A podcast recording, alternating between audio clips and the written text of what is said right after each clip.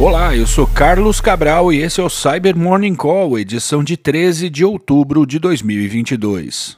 A gente começa falando do Patch Tuesday de outubro, em que a Microsoft corrigiu 84 vulnerabilidades em diversos de seus produtos.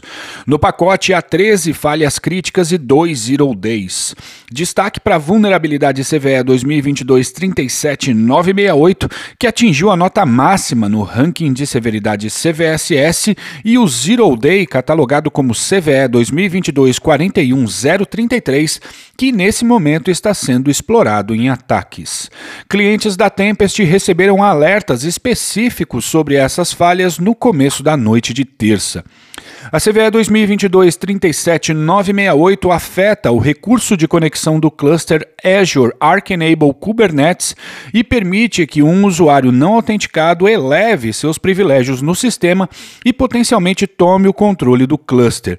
Já a CVE 2022-41033 afeta o Windows Com e o Event System Service, o que possibilita a escalação de privilégios alcançando permissões de system, o que tem tornado possível a condução de ações de pós-exploração nos ambientes afetados.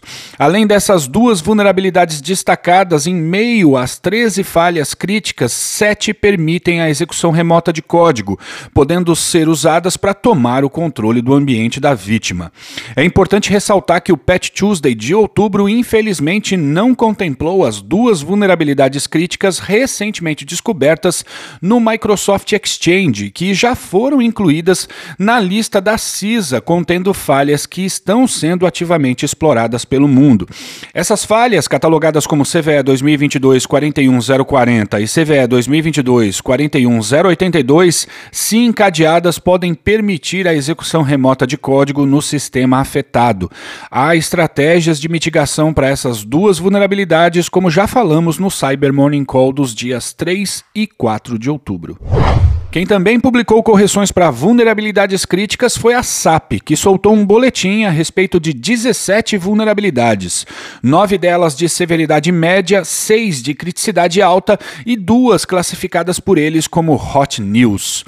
Então vamos dar o destaque para as Hot News, começando com a CVE 2022-39802, que afeta o SAP Manufacturing Execution nas versões 15.1, 15.2 e 15.3 e que permite que um adversário explore uma condição de validação insuficiente em um parâmetro ligado à requisição do caminho de um arquivo. Dessa forma, o atacante pode usar essa condição para navegar pelos diretórios do servidor alvo. Já a segunda falha afeta o SAP Commerce nas versões 1905, 2005, 2105, 2011 e 2205 e permite alterar o conteúdo da página de login do produto por meio de uma URL manipulada. Assim, o adversário pode injetar código que lhe permite redirecionar o que é digitado na tela de login do produto para o seu próprio servidor, roubando as credenciais de acesso dos usuários no SAP Commerce e-commerce. E a Aruba também corrigiu vulnerabilidades críticas no Edge Connect Enterprise Orchestrator, seu produto usado para gerenciar dispositivos de rede WAN. As falhas foram catalogadas como CVE 2022-37913, CVE 2022-37914 e CVE 2022-37915. As duas primeiras vulnerabilidades permitem burlar a autenticação no produto e a última torna possível conduzir ataques de execução remota de código nele.